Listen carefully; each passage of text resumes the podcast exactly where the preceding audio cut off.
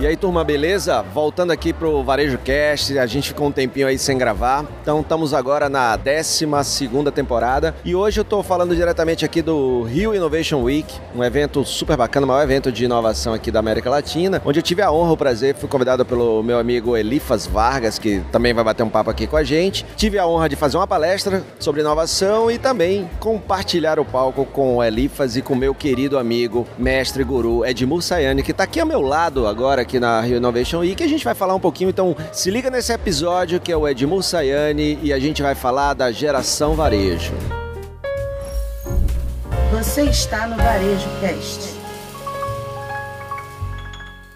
E aí, beleza? Fala, Ed. Muito bom, cara. Muito bom estar aqui com você, cara. Reencontrar você e o Elifas é quase um prazer sexual, né? A gente se adora e nós fizemos painel à altura da Rio Innovation Week. Foi o melhor painel que eu já fiz na minha vida. E a galera urrou de felicidade pelo que a gente fez. Uma bagunça organizada que gerou o maior conteúdo por minuto quadrado que já, eu já vi. foi muito bom mesmo. Foi bom, não foi? Foi bom demais. E Ed, aí a gente falou um pouquinho sobre geração varejo. Dá só um resuminho aí. Galera que ouve aí o Varejo Cast, que já acompanha, que já teve a sua participação algumas vezes. Como é que é esse, esse desafio do varejo daqui para frente? Né? A gente ouve muita tendência e tudo, mas como é que você está enxergando isso aí hoje? Nada muda do foco do consumidor, o que as pessoas falam, não é foco do cliente. O consumidor vai mudando. Se você estiver antenado e acompanhando ao vivo, perto dele, conversando com ele o que ele quer e o que ele é, você vai se atualizar mais frequentemente. Porque acontece às vezes que tem uma coisa que assim, você fica esperando ver na pesquisa o que vai acontecer.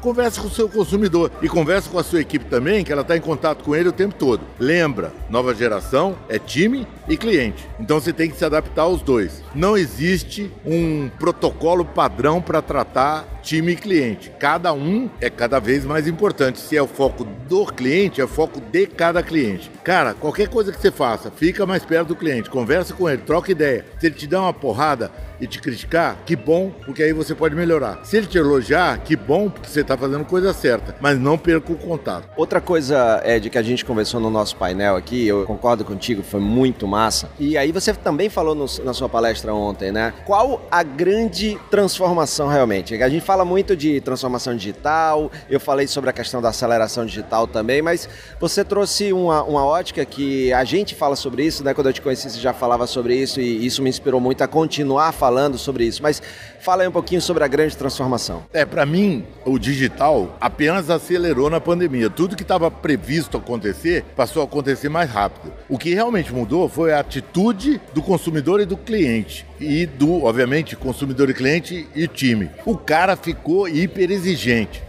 o cara ficou hiperconsciente, ele ficou enlouquecido porque todos tratassem ele bem, ele ficou enlouquecido pelo mundo, né? A coisa da consciência de que o mundo tem que melhorar, que a gente tem que fazer coisas melhores para o mundo, se agudizou, né? Se existe essa palavra, ficou agudo, ficou agudo durante a pandemia. Essas coisas ficaram muito agudas. E hoje o cliente está muito mais ou intolerante quando ele vê uma coisa ruim, ou bem agradecido quando ele vê uma coisa boa. Quando ele percebe que alguém está fazendo alguma coisa boa, tipo o Fred que conheceu a Laces que é um cabeleireiro completamente sustentável, ele me apresentou. Pô, a hora que eu vi o cara, cara, eu queria postar. E tem uma estatística que diz, uma pesquisa que diz que o cara quer postar elogio. Às vezes ele não acha, então ele posta crítica. Eu tô afim de achar elogio. Quando eu vejo coisa ruim, eu fico intolerante. Às vezes eu perdoo, né, Uber, né? Às vezes eu vejo um Uber não muito legal e dou nota 5 porque eu fico pena do cara, mas de verdade, se eu pudesse, eu nunca mais andaria com ele. E o cliente é assim,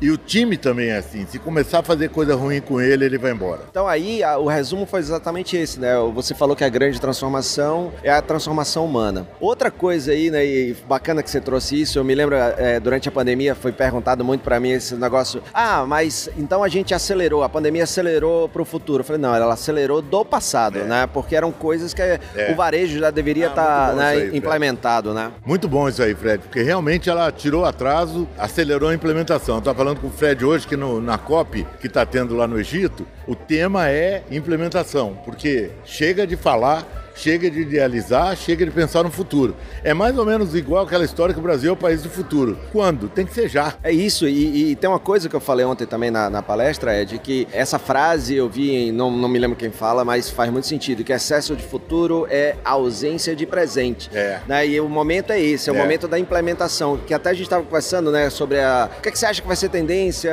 na NRF? Você falou, cara, esse ano para o ano que vem é execução. É. Então, ano que vem é execução, né? então limpo, né? melhorar as coisas que você está fazendo, aperfeiçoar, porque o digital depende muito para ficar bom de que você erre e corrija, que esse é o mecanismo do digital, é ágil, né? E aí você tem que tentar mais vezes, errar mais vezes, acertar, obviamente vai ser consequência de tudo isso. Se precisar corrigir, corrige, se não, manda pau. Continua a fazer o que você tem que fazer, só não para. Afinal de contas, movimento gera movimento. Movimento, é, é isso aí. E aí uma coisa interessante, o Ed falou do Laces, então mandar um abraço aqui para o Itamar, Itamar, e a tá Cris, tá né? Eles estão na COP27 representando o Brasil por causa de todo o trabalho no grupo Laces, nos seus salões com é, sustentabilidade, com um trabalho fantástico aí em relação a biomas e, e meio ambiente. Ed, valeu, obrigado pelo papo, sempre uma honra encontrar contigo. Você que ainda não acompanha o Ed Mussayane, arroba Ed Sayane, ele é super ativo aí nas redes sociais, é um cara que vale a pena você estar tá por perto, acompanhar, porque tem muito a ensinar. Valeu, Ed. Orgulho enorme ter você como amigo, Fabiana Gondim como amiga, suas filhas, sua família que é maravilhosa. Eu sei que seu pai é meio bravo, às vezes ele dá umas broncas em você, mas eu acho que você foi criado por ele, pela tua mãe, e você virou isso que você virou por causa dele dele. Muita honra, Fred. Eu tenho o maior orgulho de vocês. Amém. Beijo, te amo. Beijo. Você assistiu Varejo Cast.